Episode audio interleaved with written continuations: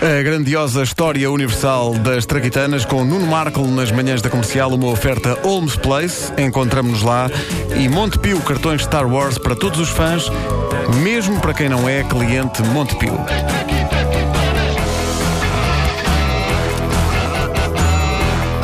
Constato uma coisa em choque: eh, que Pedro Ribeiro não tem papéis nestas traquitanas de hoje. Eh, Não, não. o que significa que, Mas pode ficar com os meus também. em alguma altura desta traquitana, tu terás de dizer que és um turista árabe. Ah, está bem, está bem, está bem. Está combinado. Tu depois, onde viste que o timing calha.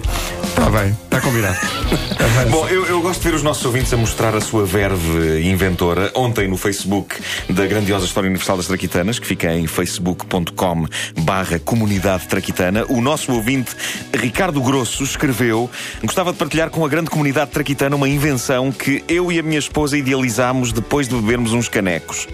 Ou seja, grosso parece que não é só apelido. Eh, É um estado em que ele às Exato. vezes eh, se encontra.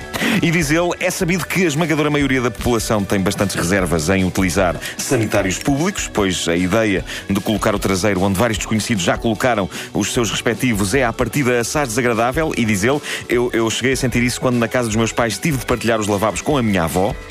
Bom, e por isso eu e a minha cara metade lembrámos-nos que se poderia adaptar a tecnologia presente nos braços mecânicos que proliferam por farmácias portuguesas e fazer algo parecido. Só que em vez de termos um braço mecânico a ir a gavetas buscar caixas de fármacos, teríamos um braço mecânico a sair por trás da retrete, desatarrachando o assento previamente utilizado e atarrachando um novinho em folha e pronto a utilizar pelo cliente seguinte e fiel devoto de Nossa Senhora dos Aflitos.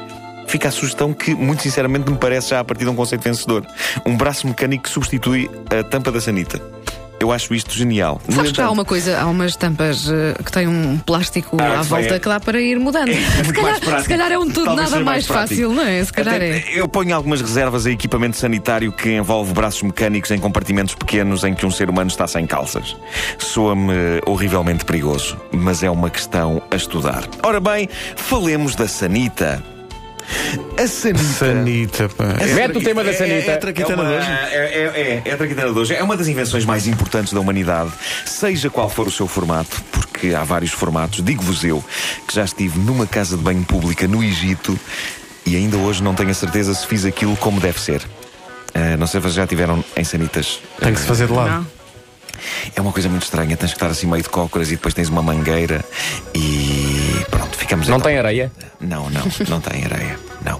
Há esboços de sanitas desde há uns bons 4 mil anos, mas o conceito de sanita, tal como o conhecemos hoje, é uma obra apresentada ao mundo no final do século XVI. O seu autor, um afilhado da Rainha Isabel I, John Harrington, que era poeta. Eu não sei se é possível acumular poesia com criação de sanitas. Eu sou todo a favor da versatilidade, mas poesia e sanitários é onde eu traço o meu limite. Eu acho que é impossível fazer bem duas coisas tão diferentes. E, já que sanita lhe saiu tão inspirada, eu desconfio que a poesia, se calhar, ficava um bocadinho aquém. É por isso que hoje todos usamos a sanita, mas poucos de nós conhecemos poemas de Harrington. A verdade é que ele era o afilhado preferido da rainha, ela adorava-o, adorava os poemas dele, e um dia ele esticou-se, esticou-se e leu na corte um poema extremamente badalhoco. Quando eu nasci, a minha mãe não tinha leite. Fui criado como um bezerro rejeitado. Mamei em vacas em tudo o que tinha peito e cresci assim, deste jeito. Fiquei mal habituado. Hoje sou homem e arranjei uma cabritinha. E passo os dias a mamar nos peitinhos da fofinha. Eu gosto de mamar nos peitos da cabritinha. Eu gosto de mamar nos peitos da cabritinha. Eu gosto de mamar nos peitos da cabritinha. O que é que foi? O que é que foi? Isto é poesia? Não? Aparentemente não. John Harrington foi expulso da corte por uma furiosa rainha Isabel I que não o quis ver mais pela frente. Talvez o poema polémico não tenha sido exatamente este que ouvimos, mas perceberam a ideia. Ora, isolado do mundo na sua propriedade rural, John Harrington largou a poesia e ninguém sabe bem porquê, mas talvez porque estivesse farto de ter de sair no inverno para ir atrás de uns arbustos, ele começou a projetar no sossego da sua mansão aquilo a que chamamos hoje sanita ou retrete. Ele trabalhou dia e noite durante três dias e criou o protótipo da sanita. Maravilha das maravilhas, a rainha ficou tão impressionada que acolheu de novo nos seus afetos o outrora afilhado preferido. John, estou impressionada. Obrigado, Majestade. Diga-me, co- correu tudo bem? Tudo ótimo. O assento é muito confortável. Tanto assim que, confesso, aproveitei para ler alguns decretos.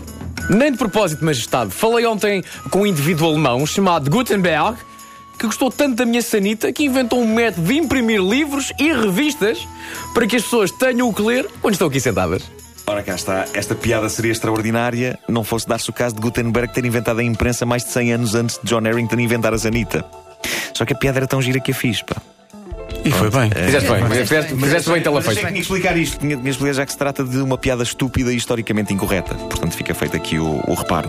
Bom, John Harrington, com a invenção da retrete, voltou a cair nas boas graças da Rainha Isabel I. Tudo parecia estar bem. A família de John, uma mulher e 15 filhos, estava feliz, mas durou pouco este estado de graça. Durou precisamente até pouco tempo depois, Harrington ter voltado à poesia. Lá está. Ele devia estar sossegado. Ele voltou à poesia e escreveu um poema dedicado à rotina diária da rainha ao nível dos intestinos. Não sabemos bem como é que era esse poema, mas podemos tentar especular. Mas há, há uma gravação disso? Ah, claro que há uma gravação disso, então não havia gravações já no século XVI. Vamos a isso. John! John! Sim. Entretém-nos com os teus bonitos poemas. Está bem, Majestade, está bem, cá vai. A rainha faz cocó, que não haja dúvidas quanto a isso. Todo dia da sua real tripa sai disparado um chouriço. John, Sim, Majestade. vai-te embora. Mas porquê? John Harrington morreria novo, aos 51 anos de idade, no esquecimento. Mas o tempo fez-lhe alguma justiça. Em Inglaterra, eles usam o calão John para se referirem à Sanita, ainda hoje. E isso é em homenagem. É verdade. em homenagem ao poeta Rasca que deu ao mundo um dos melhores assentos que temos em nossas casas. A Sanita sofreria alterações e aperfeiçoamentos em 1755, quando Alexander Cummings lhe deitou as mãos. Espero que as tenha lavado a seguir.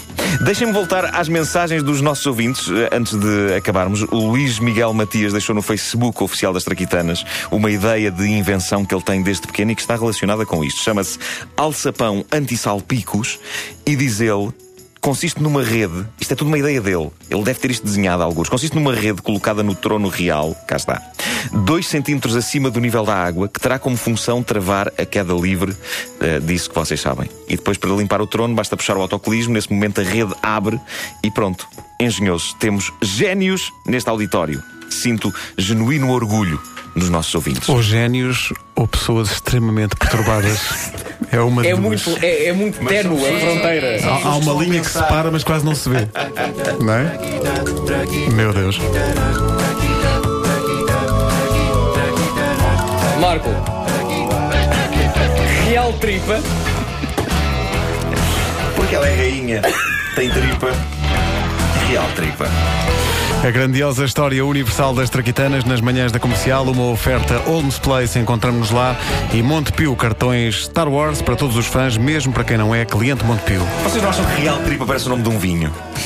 Olha, sim, sim, sim. Pode ser. Eu agora, pá, o meu preferido é real tripa. Isto não tenha, Colheita de 2002. isto não tenha trincadeira.